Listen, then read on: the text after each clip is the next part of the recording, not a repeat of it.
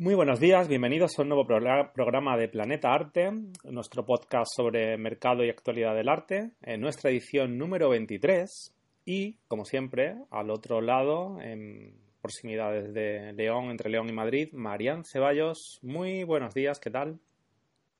Buenos días, Juan. Nada, todo estupendo, con un poquito de, de catarro, lo siento por los oyentes, pero bueno, todo bien. Bueno, lo superaremos.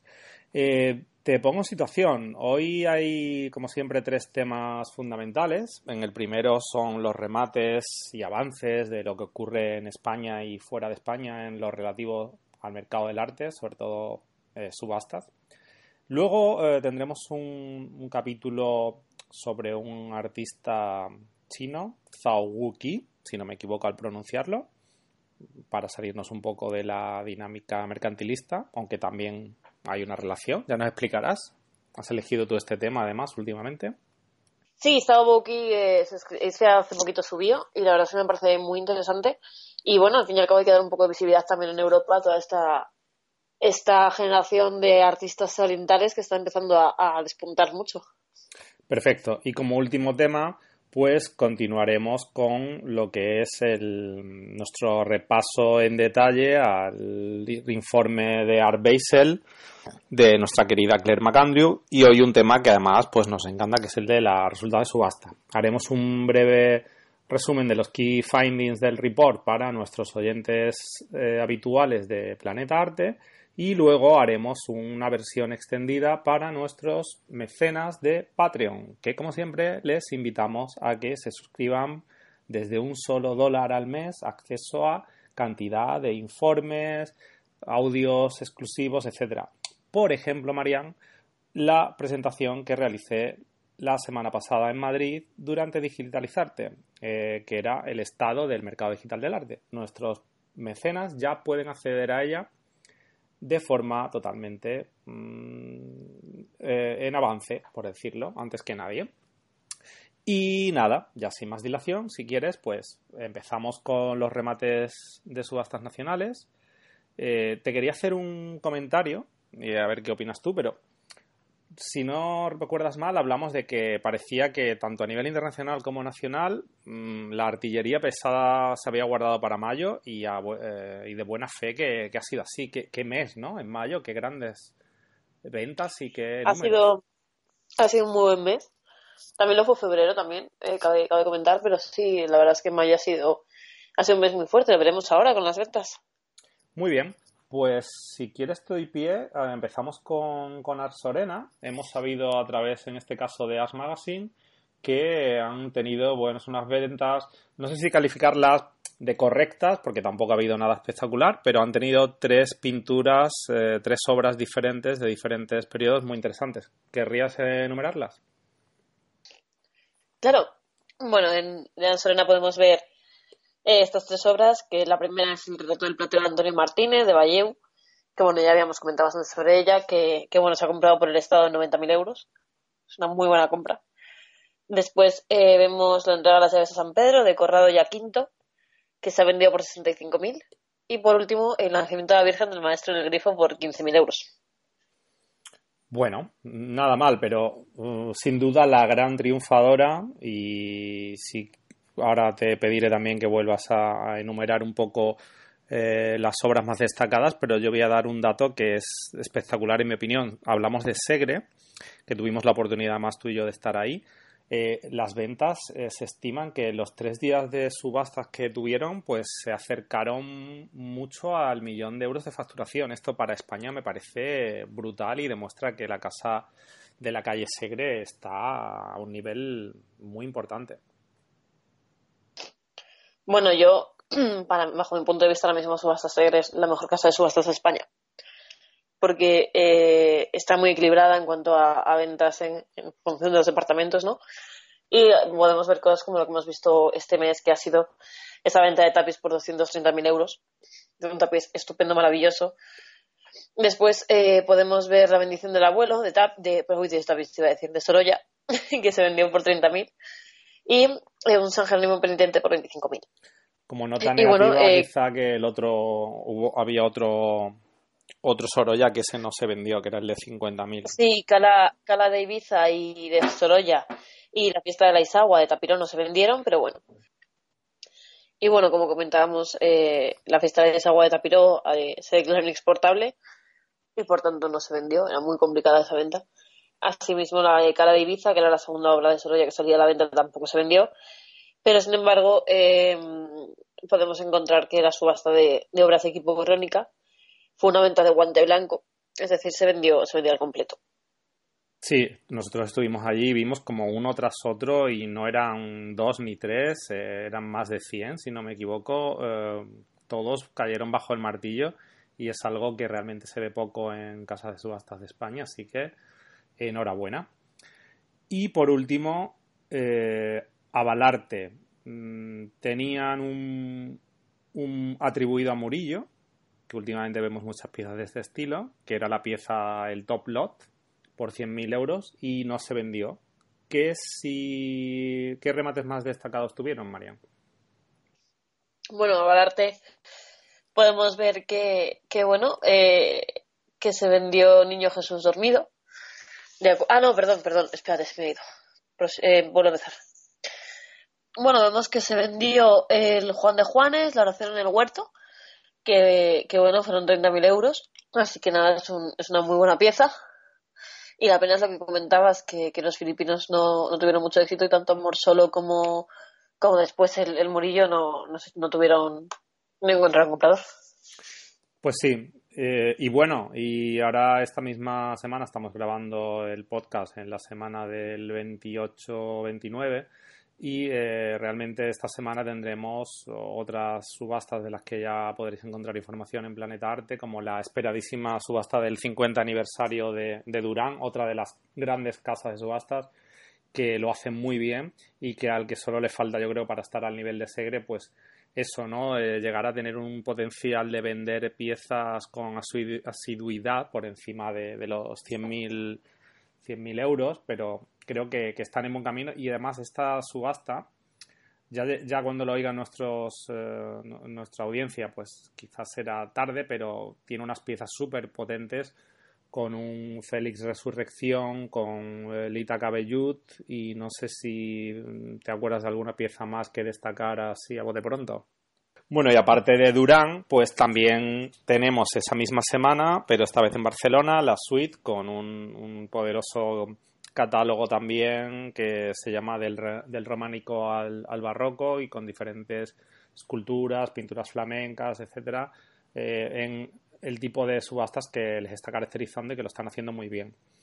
Y un poquito más adelante, ya en junio, pues tendremos Isbilia, que tendrá como un bueno lote de cabecera, que portada además, un, el retrato de Dama con rosas de Raimundo Madrazo y luego tiene pues pareja de filósofos de, de Tiepolo. Como siempre, pues un catálogo repleto de, artes decorativas y de arte escultórico y pictórico religioso, que es el fuerte de, la casa de subastas. Y hasta aquí vamos a leer, ¿no, Mariantan? Porque ya tendremos tiempo de, explicar junio, que vendrán subastas ya de cierre de temporada, de, retiro, de, de, Alcalá seguramente. Eh, también tiene una hora finales de mayo, junio, en fin, mucha tela que cortar aún. Sí, nada de. Yo creo que ya hablaremos largo y tendido en junio sobre junio porque va a van a salir muchas cosas y va a ser muy interesante. Lo único sí comentar que, mm, vamos a tener subasta de Durán doble, porque tenemos subasta el 25, la, la, la usual del mes, y una subasta el día 13 de vinos, muy interesante. Sí, sí, sí. Y bueno, de lo que sí que tenemos que hablar sí o sí es de la magnífica subasta, bueno, magníficas subastas de contemporáneo y de posguerra que han tenido lugar a mediados de mes. Los días primero Christie's abrió fuego el 15 de mayo y bien dicho lo abrió fuego porque totalizó con ventas de 538 millones de dólares y posteriormente eh, Sotheby's el 16 con una nada desdeñable, cifra de 341 millones de dólares.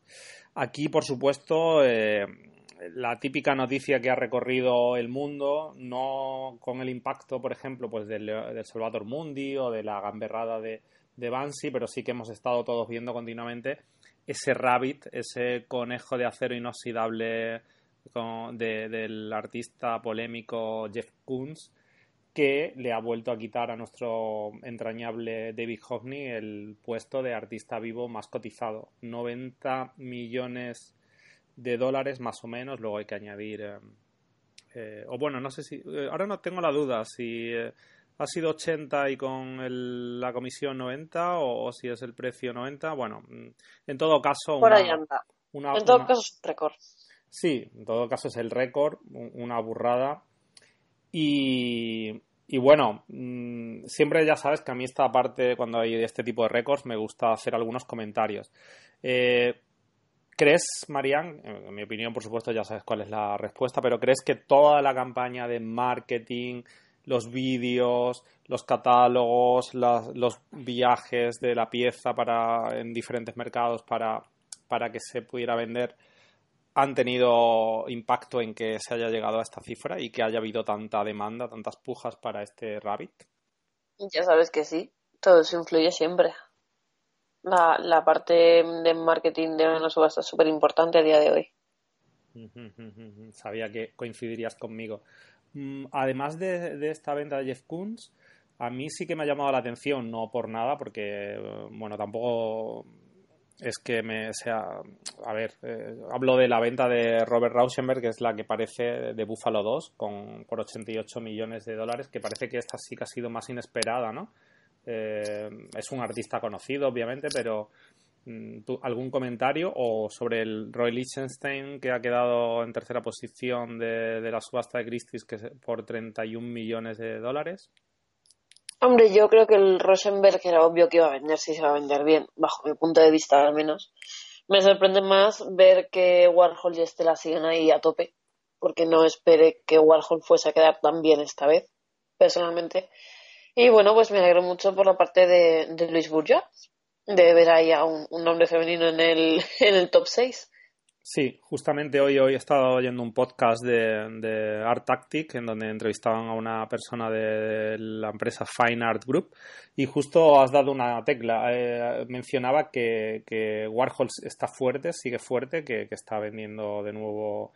Sabemos que, el artista americano eh, que estaba subiendo más eh, era era Basquiat y que incluso le había arrebatado, bueno, actualmente creo que tiene mm, la obra más cara de artista americano por encima de, Warhol, pero ahí, ahí está la, la, pugna, ¿no? Por estos nombres míticos. Y también mencionaba, como tú decías, que el nombre femenino que por desgracia no era Luis Bourgeat, digo por desgracia porque ella esperaba ver también otros nombres femeninos que finalmente pues no han saltado aquí a, la palestra, ¿no? Pero igualmente el comentario que se hace en general sobre la, eh, la semana de contemporáneo son ventas sólidas, eh, mercado muy potente y, y, una tendencia positiva, ¿no? Sin, sin los grandes eh, nombres que hemos visto pues en otras épocas de, bombazos tipo el Salvador Mundi, digamos que ahora el mercado pues eh, se mantiene bien sin, sin necesidad de, una sola pieza que te salve la temporada, por así decirlo. ¿Algún, sí. algún comentario? Ya, ya sé que coincides conmigo. Pero bueno, también ah, sobre Sotheby's, eh, su lote más potente, el que más eh, caro se vendió fue un Francis Bacon. ¿Perdón? No, sobre Sotheby's, la, la venta de impresionismo, ¿quieres decir? Ah, no, bueno, todavía está en contemporáneo. En, ah, perdón, perdón, perdón, me doy impresionismo. Eh, vale, no, sí, en contemporáneo sí, fue un Bacon Study for a Head. Y también, bueno, tuvo bastante relevancia. Bueno, realmente colocaron dos piezas eh, por 50 millones de dólares, el Francis Bacon y el Marroco que bueno, son también los que más han dado que hablar en los titulares, ¿no? Eh, en fin, muy bien las dos casas de subastas, a un gran nivel, y también Philips, que no tenemos aquí ahora mismo detalles concretos, pero sabemos que, hizo una buena venta también, con lo cual, bueno, pues eso, un eh, mercado fuerte en, la semana de Nueva York y a esto le sumamos también los muy, muy, muy, muy buenos resultados de impresionismo, que ahora sí, Marian, eh, la gran venta fue. ¡Tachán! ¿Cuál fue la gran venta? La gran, la gran venta fue eh, Meules de Claude Monet. Muy bien, sí, exacto. Con la cara adelante muy fuerte. Y después vemos dos de Picasso, eh, Femme Ocean y Mosquita Jalapipe. Y después tenemos a, a Calebot, también me parece una, muy buena venta, y a, y Soutin, que bueno, son. Calebot todavía es más conocido, Soutin es un artista más desconocido, pero que eh, también tiene, tiene un gran peso en, el mundo impresionista. Sí, y esto demuestra, porque es lo que se viene comentando últimamente, cuando una buena pieza sale al mercado, realmente se vende. Lo que hay es a veces temor de los vendedores a sacarla para, eh, por temor a que el mercado no, no responda, no se lleguen los precios eh, que el vendedor espera, obviamente. Pero en este caso, Meules sí que ha entrado directamente al top. Creo que está en el top de el top 20 seguro de las grandes piezas. Incluso me atrevería a decir que está en el top 10. Eh, ya lo revisaremos. Pero una gran venta sin duda. Y yo sé que estas ventas a ti te gustan, porque a ti lo que es el impresionismo y estos grandes nombres, pues yo sé que, te, te, dan, te dan alegría. Sí, me gusta más saber de esto, del contemporáneo. Sí, sí. Y paz interior. Y bueno, aparte, esto que mencionábamos era Sotheby's, que aquí sí que se ha puesto bastante a la altura de Christie's, no, no le han sacado tanta ventaja como en la parte de, contemporáneo. Pero bueno, eh, Christie's también pues ha tenido sus impresionistas, sus grandes nombres, como Cézanne, como Van Gogh, como, eh, bueno, en fin, Monet también, otro Monet. Y luego un nombre que se oye mucho y tenemos además la oportunidad en Madrid, no sé si ha pasado ya, pero un Baltus muy que a mí me gusta mucho. Realmente mm, me gusta ese cuadro. El de Baltus, digo. Bueno, sí, sí, sí, sí, es Le Ceres sur une banquette, creo que era. Y, bueno, sí, está muy bien. Y esta era, esta era Baltus, ya lo recomendé hace poco en el podcast, está en, el Thyssen. Está grabado, está grabado para poder sacarlo, que efectivamente y una vez que hemos hecho ya el repaso a todo lo que ha dado de sí, bueno, no todo, un breve resumen porque imaginaos con tantas ventas, tantos números, la cantidad de, análisis que podríamos hacer.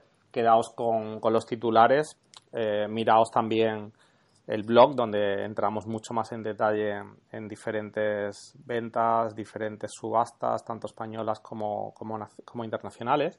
Pero hoy queremos volver un poco a la temática también más de historia del arte, de biografías de artistas. Y aprovechando que, que Art Price ha sacado recientemente también un, estudio de, bueno del mercado asiático que está completamente en alza, pero no solo porque compre mucho los asiáticos, que también, sino porque realmente sus artistas, que para el mercado occidental, pues a veces son grandes desconocidos, pues también están eh, obviamente subiendo mucho a la par que grandes casas de subastas como Poli y otras pues eh, suben en los rankings. Así que nuestra querida Marianne pues ha hecho una biografía que a mí me ha gustado mucho y que ahora querría que nos fuera contando. Eh, hablamos de Zhao Wu Qi y que Marianne denominó como este, este post como una historia de constante autosuperación. ¿Quién era Zhao Wuqi, Marian? Eh, pues eh, Zhao Wuqi era un artista eh, nacido en, Pekín, aunque ha vivido en Shanghái gran parte de su vida, que, bueno, eh, desde pequeño empezó a, trabajar con la caligrafía, le enseñó a su abuelo y bueno, lo, hizo durante toda su infancia. entra en 1965 con 15 años a, una educación más, más reglada ¿no? a nivel artístico en la Hanzhong Fine Art School y ahí estará hasta los 21. Allí aprende a dibujar, a pintar de natural y de bodegón, al óleo y a la forma tradicional china, es decir, aprende un montón de técnicas diferentes. Eh, cuando, cuando se gradúa, vuelve a entrar a la escuela, pero esta vez como profesor. Ese era tal, tal era el nivel que tenía, ¿no? y, y, bueno, va aprendiendo de estampas de Cézanne, de Matisse, Picasso, Modigliani y algunos otros artistas europeos. Comienza a, a exponer muy prontito, en 1942, aunque bueno, lo, lo hace en, en, colectivo, ¿no? Pero bueno, poco a poco va, va trabajando con ello. Y en medio de todo esto recordemos que teníamos que eh, una invasión japonesa en China, entonces pues la escuela va, va moviéndose un poco de ciudad a ciudad dentro de lo que es, le es viable. Eh, bueno, eh, marcha a París durante un tiempo, después de una reunión con, con Vadim Elisev, que era el agregado cultural de la Embajada Francesa en China, y eh, allí realizando varias pinturas al óleo que después expone en, el museo en el museo Cernucci en la exposición de pinturas contemporáneas del 46. Eh, bueno, sí, continúa exponiendo, esto es algo que va, va, a hacer durante toda su vida, siempre va a tener un gran éxito con las exposiciones y se marcha a París en, el, en 1947. Bueno, miento, en 1948. Y eh, bueno, empieza a visitar el Louvre todas las tardes para eh, copiar las obras del Louvre, que era una forma muy habitual de aprender de la época de los, de los artistas. Eh, de momento está en Montparnasse viviendo junto a artistas como Giacometti y pues se dedica a aprender francés, asistir a varias academias y a pintar, en definitiva.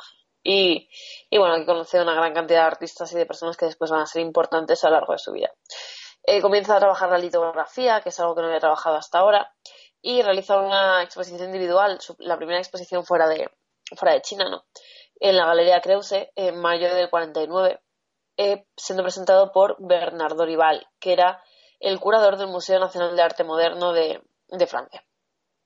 Y, y bueno, pues poco a poco va, va, va conociendo más gente, en, acaba estableciendo una, una relación profesional muy importante con la Galería Pierre y, y durante seis años son sus representantes en exclusiva, ¿no?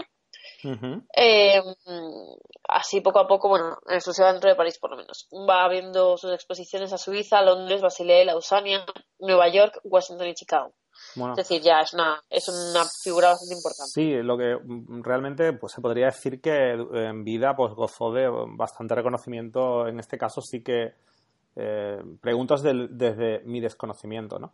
Que realmente sí que tuvo un, cartel, por decirlo de alguna manera, en, en, el mundo occidental, ¿no? Haciendo exposiciones y entiendo que. Sí, sí, sí, se le, se le reconoció y tuvo mucho éxito. Mucho, mucho éxito en vida de, de, los pintores orientales que ahora mismo se están vendiendo bien en subasta, yo diría que fue el que, el que tuvo más éxito. Perfecto. Pues sigue contándonos la apasionante vida de Zawuki. Bueno, eh, continúa realizando exposiciones, recibiendo premios y eh, poco después empieza a trabajar eh, con, con, la Galería de Francia eh, y abandonó la Galería Pierre, ¿no? Esto es en 1955. Después, en el 57, se marcha de, París, se marcha a Nueva York. Allí conoce a, varios artistas, como puede ser Gottlieb, Steinberg, Brooks y algunos más. Y bueno, eh, vuelve en el 58 a Hong Kong trabajando con la Galería Kutz durante un tiempo. Recibe la nacionalidad francesa en el 64, eh, después de, realizar un encargo eh, del ministro de Cultura francés, que era ilustrar la tentación del Occidente mediante litografías. Y a raíz de recibir esta nacionalidad, empieza a representar a Francia también en, algunos, en algunas exposiciones, como puede ser la Feria de Montreal del 67.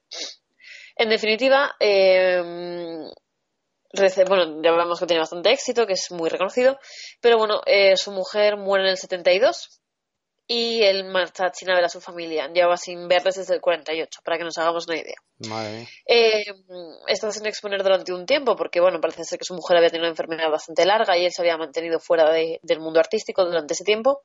Vuelve a exponer en el 75 que es cuando se publica el primer catálogo razonado. Es decir, ya se hizo un catálogo razonado de su obra estando él vivo, lo cual es algo que antiguamente no era lo más habitual. Y una pregunta, María, porque has mencionado que, que él, bueno, eh, experimentó con diferentes técnicas, la técnica caligráfica, se inspiró en los impresionistas, algo yo creo que también que es muy del gusto oriental y demás. Eh, por las fotos y yo y bueno de la obra más famosa que se ha vendido recientemente y tal veo un estilo así abstracto colorido ¿Qué es lo que, qué, estilo crees que realmente es el que define a este artista o por el que ha sido más, más conocido? Bueno, a ver, yo siempre comento que no se puede encasillar a un artista en un solo estilo. Ya en su día aprendí que encasillar a, diferentes artistas en movimientos ya era algo arriesgado, ¿no? Porque al fin y al cabo son todos muy distintos entre sí. Pero bueno, eh, yo creo que Zado Bouki se mueve mucho efectivamente en la abstracción. Es cierto que sus pinturas eh, son más, eh, ¿cómo te explico? Se valoran más cuando tienen componentes caligráficos. Y bueno, eh, a raíz de esto podemos decir que aunque empezó con, lógicamente como empiezan prácticamente todos los artistas, ¿no? Con un componente muy figurativo de, de educación y de formación académica, pues eh, acabó desenvolviéndose en algo muy, muy matérico, eh, algo abstracto y sobre todo eh, que es muy oriental, es decir, aunque no posea caligrafía en muchas de sus obras, en otras muchas sí, en, aquellas que no la posee también se ve ese, ese toque oriental, ese gusto por el formato apaisado, los colores verdes desvaídos, no sé si más o menos me estoy explicando. Sí, sí, sí, sí, estás explicando perfectamente.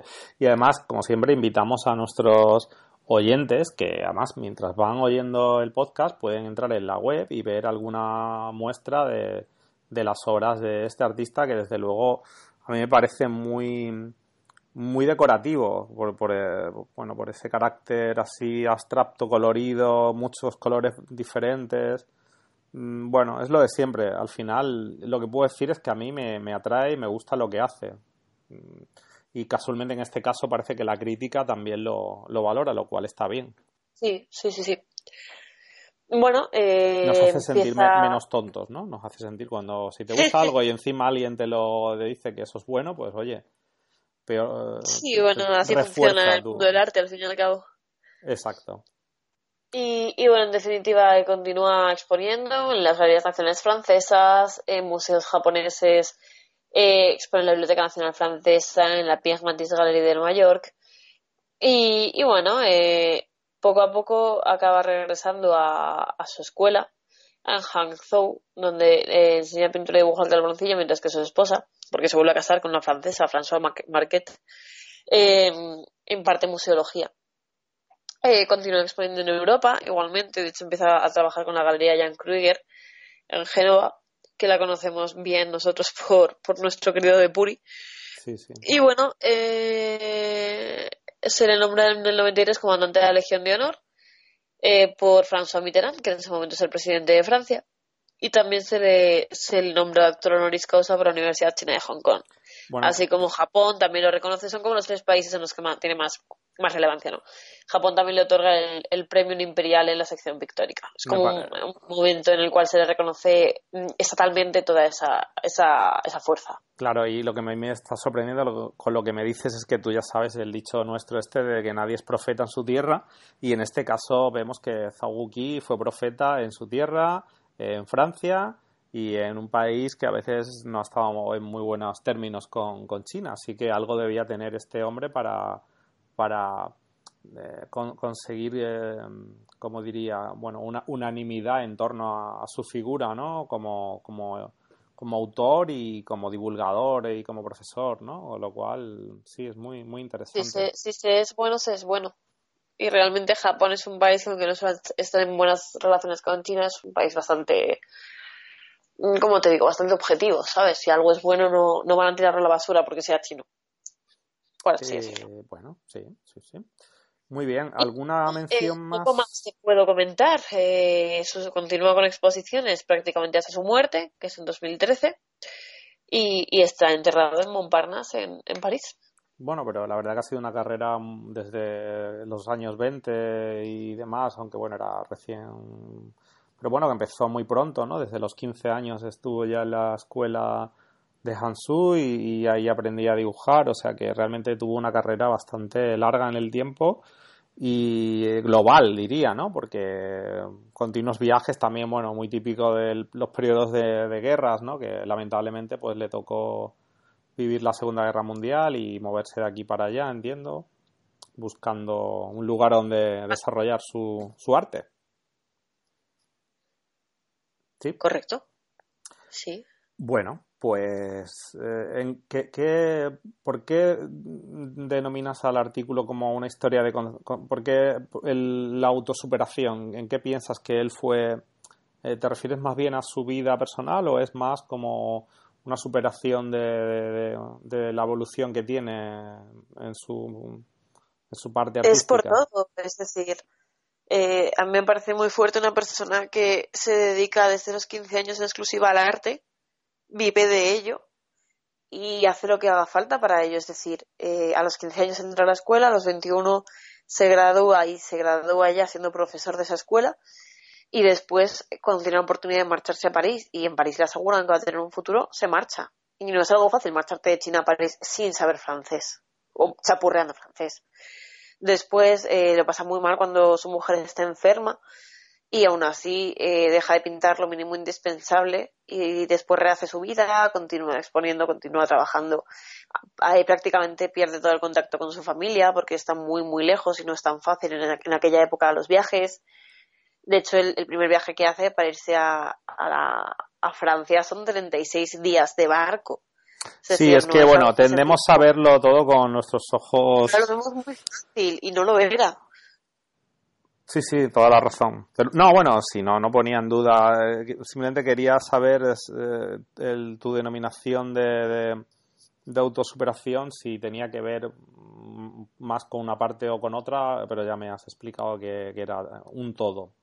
Muy interesante, Marian. Yo creo que debemos volver a, sacar este, eh, artistas que quizá no son tan conocidos para, para, para el gran público. Para mí reconozco que más allá de que sí que he oído su nombre últimamente por estar en las listas top, pues tampoco tenía mucha constancia. Y está bien que de vez en cuando pues eh, observemos este tipo de, de contenidos. Muy bien, pues eh, yo creo que podíamos ya dar un pequeño pincelada de, la parte de, de, nuestro repaso a Art que entramos ya en la parte de las ventas de subastas un nada, tres eh, titulares para, para, nuestros oyentes. Luego saltaríamos a, nuestras recomendaciones Arti y ya seguiríamos en exclusiva para mecenas. ¿Qué nos puedes decir de esta parte ya una vez que hemos ido analizando todas las ventas del mercado del arte, que estamos ya en 64 billones de dólares, que el mercado de dealers ya lo fuimos desgranando, nos hemos saltado un poco la parte de género, pero está en algún artículo que hemos escrito. Y ahora ya entramos a, diseccionar la parte de, subastas.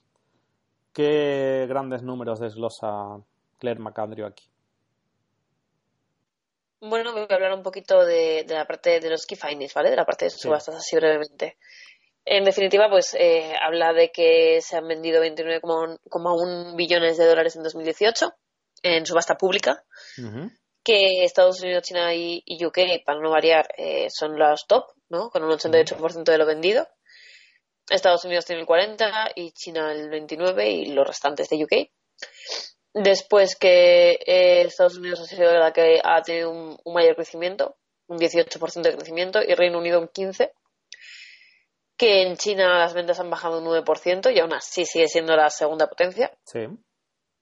Y bueno, que las, las obras de arte vendidas en subasta por más de un millón de, dólares han sido el 61% de las ventas en el mercado de subastas de obras de arte. Pero al mismo tiempo, aunque haya sido el 61% del valor total de esas ventas, solamente ha sido el 1% de los lotes vendidos.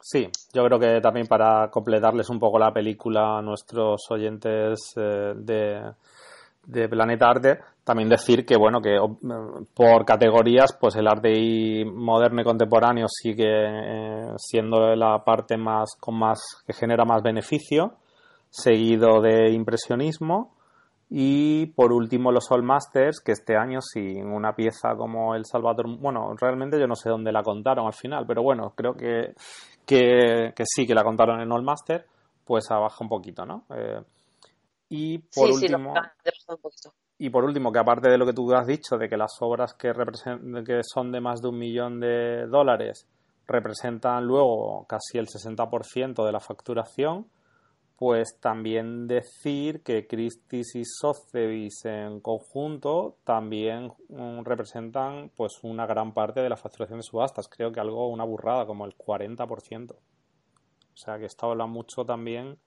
de, de la gran diferencia que existe entre estas dos empresas y el resto de, de casas de subasta.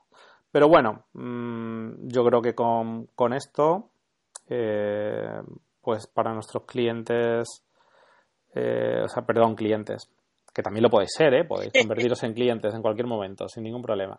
Eh, pues bueno, ya os hemos dado los titulares y volver a recordar que estamos escribiendo muchísimos artículos con toda la información de los reports de mercado del Art de Hiscox eh, Online Report y también de ArtPrice, que también vienen muy interesantes.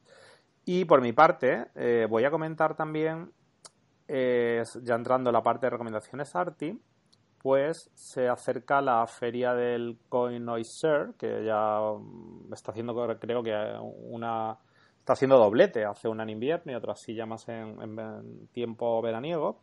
Y me ha gustado una iniciativa que he visto que, mm, se puede encontrar en, Eventbrite y supongo que desde la propia web de, del Salón del Conocer, pues una empresa externa ofrece, voy a leer, talleres de iniciación al coleccionismo que organizan en el propio salón.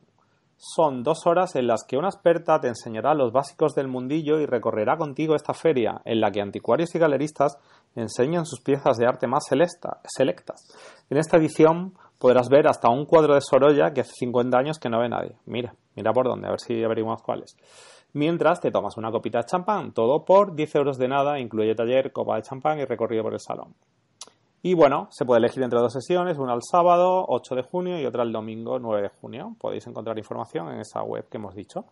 Y bueno, María, a mí esto me parece muy interesante porque siempre hablamos de la democratización. El otro día en el evento Digitalizarte con gente también muy fuera del mundo del arte, pues te das cuenta de que realmente eh, a veces no nos percatamos de que hay un mundo fuera de, de el mercado que realmente aún ve como muy ajeno todo lo que tiene que ver con un cuadro, que tiene eh, cierta...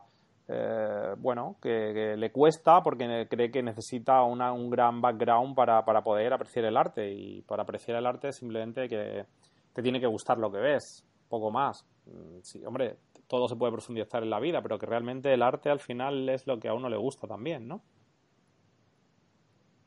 El arte, el arte, bueno, es que es imposible definir el arte al final. Podemos hablar del gusto, más que otra sí, bueno, ¿Cuál es el gusto? ¿Qué es lo que gusta cada cual? Obviamente no estoy tirando piedras contra todo lo que hacemos y el mercado del arte y tal, sino me refiero que, que tenemos que conseguir que, que, igual que otras cosas son mm, universales, el acceder a, a cines, teatros, series de televisión, y la gente paga por ello, pues porque la gente se tiene que acostumbrar también a, pagar por, por mm, tener una pieza de arte que las hay de, de todo tipo de precios y de todo tipo de, de formatos y de y, para, y de gustos, ¿no? Es lo que simplemente quería decir, ¿no? Que a veces hay como una barrera. de acuerdo. Hay una barrera como me puedo gastar X dinero aquí, pero no, en un cuadro no, porque, porque además a veces hay una barrera mental de, que como no sé a ver si me van a engañar o no sé qué, entonces está muy bien este tipo de talleres para darte unas pinceladas básicas y saber un poco entrenar el ojo, ¿no? ¿Cuál sería tu recomendación? De acuerdo, puede ser muy interesante. Mi recomendación para no vayar es una expo, pero eso es un poco diferente.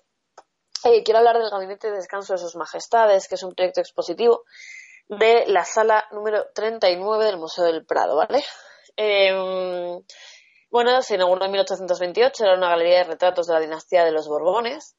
Y bueno, pues eh, aparte de los retratos, se, está acompañado por otra serie de obras que eran pues un poco como, como los adornos de estos retratos, ¿no?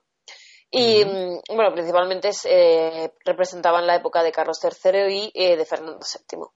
Y bueno, va a estar, bueno, ya está disponible, está en Prado desde el 9 de abril hasta el 24 de noviembre. Y, bueno, eh, yo creo que es algo, algo muy interesante porque eh, nos intenta acercar un poco a, cuál era la realidad expositiva en, aquella época, que al fin y al cabo la, museología que conocemos a día de hoy no tiene nada que ver con, cómo se exponían estas obras de arte eh, hace, hace siglos. Muy bien. Pues nada, para todos los oyentes de Planeta Arte que no son mecenas, eh, nos despedimos hasta el nuevo programa, que será el número 24. Como siempre, emplazaros a, que nos enviéis comentarios, eh, sugerencias, quejas, eh, spoileos varios. no os hemos contado nada de Juego de Tronos. Podríamos hacerlo si quisiéramos, pero no lo vamos a hacer, ¿verdad, Marian? No vamos a cometer ese... No, vamos, vamos a hacer... Vamos a respetar cuál ha sido el final.